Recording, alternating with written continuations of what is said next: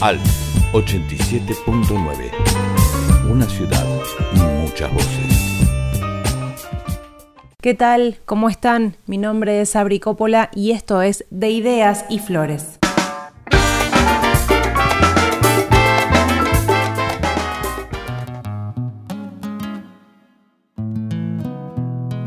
Bueno, en el día de hoy vamos a estar hablando de una planta que no es autóctona.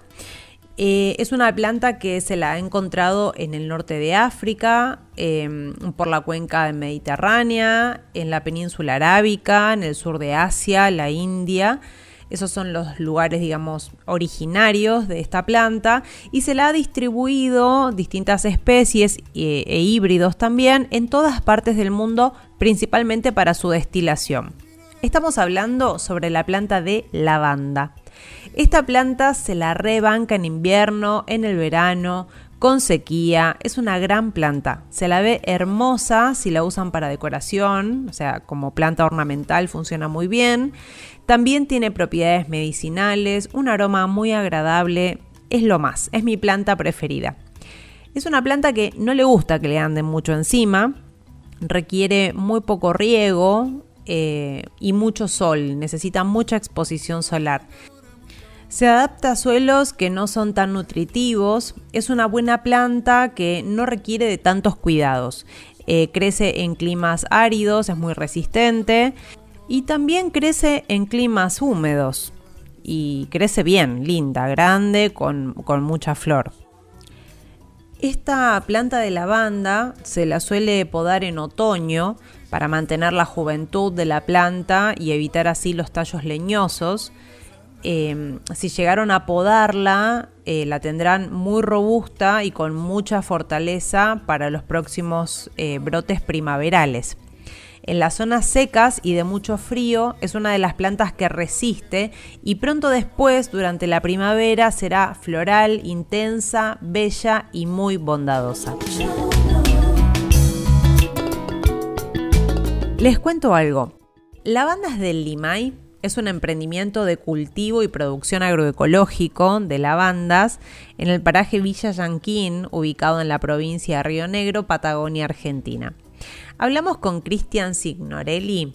Él es jardinero, productor y amante de las lavandas. Lleva adelante el emprendimiento hace más de 7 años, como dijimos, eh, Lavandas del Limay. También destilan aceite esencial, producen hidrolatos e insumos para nutrir la producción de biocosméticos. Cristian, bienvenido, muchas gracias por este espacio. Hola Sabrina, ¿cómo estás? Eh, en principio te queríamos agradecer por tenernos en cuenta para realizar esta entrevista. Contanos en qué momento de tu vida nació el vínculo con las lavandas. Bueno, te cuento que el vínculo estrecho con las lavandas surgió hace como unos 10 años, que fue cuando empezamos a pensar en realizar un cultivo. Pero con el tiempo y reflexionando sobre justamente la relación que tengo con la lavanda, me di cuenta que en realidad este vínculo existía mucho antes solo que no me había dado cuenta. Llegué a la conclusión de que siempre la lavanda existió en mi vida, desde una, de una u otra forma, más o menos presente, pero siempre estuvo. ¿Qué es lo que más te llama la atención de la planta o qué es lo que destacás de ella? La nobleza y la generosidad. Es una planta que, que con poco nos entrega mucho. Sobrevive a muchas condiciones adversas, las cuales la mayoría de las plantas no lo harían y eso es destacable. La lavanda además nos aporta aceites esenciales e hidrolatos, materias potentes de sanación, equilibrio y protección, además de su infinita belleza. ¿Cuáles son los usos medicinales que le das en tu vida? ¿Por qué características vos la recomendarías? Yo personalmente como productor y amante de la lavanda la utilizo en prácticamente todo. La utilizo en ramo, en flores secas, etc. Y se ha convertido en una excelente aliada para casi todo. La tengo en todos los ambientes de mi casa, me la aplico al cuerpo, la huelo y la ingiero. Además la uso en forma decorativa. Tener y saber aprovechar la lavanda es algo que hoy en día es muy recomendable, ya que esta, la lavanda, aporta muchas herramientas necesarias para poder afrontar casi cualquier situación en diferentes planos de la vida. Las características destacables para mí son ansiolítica, que es depresiva, que combate el insomnio, es descongestiva, digestiva, fungicida, conservante, antibacterial, analgésica, entre muchas otras más eh, características que se aplican sobre el sistema nervioso. Pero después también actúa sobre el sistema respiratorio y en varios otros sistemas, en la piel en forma desintoxicante. Tiene muchas, muchas características destacables. Gracias Cristian. Pueden encontrar su emprendimiento en redes sociales como arroba lavandas del Limay con Y final.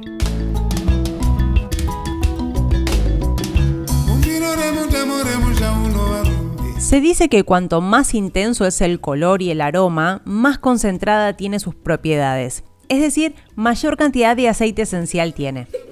¿Cuáles son las propiedades? Bueno, la lavanda sirve para estimular el sistema nervioso central. Por esta característica es un, un, tónico cardíaco, por eso se dice que es afrodisíaca, y en consecuencia actúa sobre la emoción, eliminando la angustia, la depresión, los estados de ira. Ahora, a veces es medio contradictoria porque por un lado dicen que relaja y por el otro lado estimula y levanta el ánimo, ¿verdad? Bueno, eso varía según las dosis. Por ejemplo, ante el uso del aceite esencial, una baja dosis servirá para calmar y relajar y una dosis más concentrada va a levantar el ánimo, el espíritu y va a estimular. Se dice también que tiene propiedades antiespasmódicas, descongestivas del hígado y del vaso. Se la indica contra mareos, jaquecas, neuralgias. También se la recomienda contra fermentaciones y flatulencias. La variedad angustifolia o espliego es la que sugieren ingerir. La que nos suelen vender en la mayoría de los viveros, que tienen sus hojas como dientitos, esa variedad se llama dentata. Y la ingesta de la dentata no está recomendada. Em, la ingeniera María Laura Bernsis, con quien ya hemos dialogado sobre las caléndulas, comentó que esa variedad, la dentata, tiene mucha cantidad de alcanfor en su composición, por lo que no se recomienda eh, ingerirla, utilizarla, digamos, para um, uso interno. Puede servir, sí, para uso externo, como calmante, antiinflamatoria de zonas de golpes, contracturas, inflamaciones, y para hacer enjuagues de cabello, que nos deja brillantes, en instantes le paso esa receta. Para uso oral, en infusión se recomienda no más de 5 gramos de flores para un litro de agua. Y también se pueden hacer tinturas madres de esta bella y completa planta. Para mí es una planta de lo más amorosa porque no solo es bella, sino que también nos cura y no solo nos cura el cuerpo, sino que también nos puede curar nuestra, nuestra vibración, nuestro espíritu, si se animan, pueden utilizar la lavanda también, tanto su tallo como hojas y sus flores, por supuesto, para hacer sahumos de lavanda. Y la verdad es que su corazón, sus sentimientos y sus emociones y también el ambiente y las personas y los animales que les rodean se lo van a agradecer. Bueno, ahora sí el momento más esperado. Vamos a hacer el enjuague capilar con lavandas. Primero necesitan un ramito de flores secas, vinagre de manzana, un frasco de vidrio con tapa, una etiqueta o papel para rotular, un colador, quizás un embudo y manos a la obra. Vamos a introducir primero las flores en el frasco. Recuerden que el frasco tiene que quedar limpio y seco previamente. Encima de las flores vamos a agregar el vinagre de manzana hasta tapar toda la materia vegetal. Tapamos el frasco muy bien cerrado, agitamos con buena energía y dejamos reposar en un lugar oscuro y fresco. Una aclaración, porque ya recibí preguntas, no hace falta que sea dentro de la heladera, puesto que la heladera no es un lugar seco, sino es un lugar húmedo. Ojo con eso. Si se acuerdan, a diario agiten ese frasco unos segundos en, todo el periodo, digamos, de la maceración. Al cabo de nueve días verán que el líquido está más oscuro y la planta tiene un color más bien pálido. Eso quiere decir que las propiedades de las flores han pasado al medio líquido, en este caso el vinagre de manzana. Luego de los nueve días vamos a colar vamos a desechar la planta, casi sin color, y vamos a reservar el líquido en una botella de vidrio y lo podemos ubicar, ¿por qué no?, en la ducha o donde nos lavemos la cabeza. ¿Cómo se usa? Luego del lavado de cabeza, cuando se enjuagan el shampoo, que si es natural mucho mejor, colocan en un vaso un fondito de ese vinagre con las propiedades de la lavanda y lo completan hasta arriba con agua. Eso se lo vuelcan en la cabeza y después se siguen enjuagando hasta que no sientan más olor. A ver, es olor a vinagre, pero es un olor a vinagre floral. O sea, no es el vinagre que nos disgusta, digamos. Igualmente se lo siguen enjuagando hasta que no sientan más olor. Y pueden así pasar al acondicionador. O bien no colocar más nada en el cabello y verán qué dócil y brillante les ha quedado.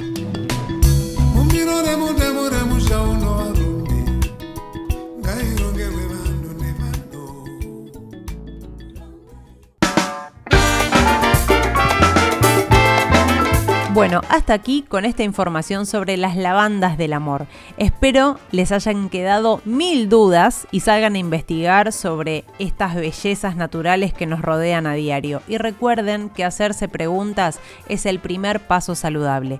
Gracias por la compañía y hasta la próxima. Este espacio fue auspiciado por Jasu Natural línea de cosmética y maquillaje natural. La encuentran en redes sociales como arroba jasunatural. Thank you.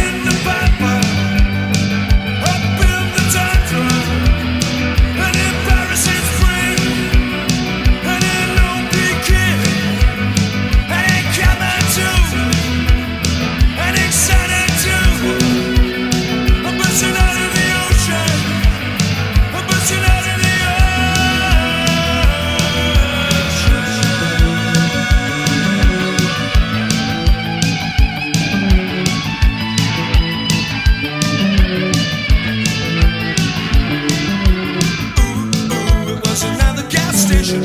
Ooh, ooh, it was another you. Ooh, ooh, it was another gas station. Ooh, ooh, it was another you. Well, that's true. Uh, baby, that's true. And that's true. Uh, baby, that's true. Uh, give me this, uh, give me that.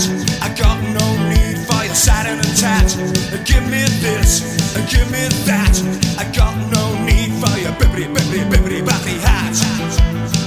just my horse and me.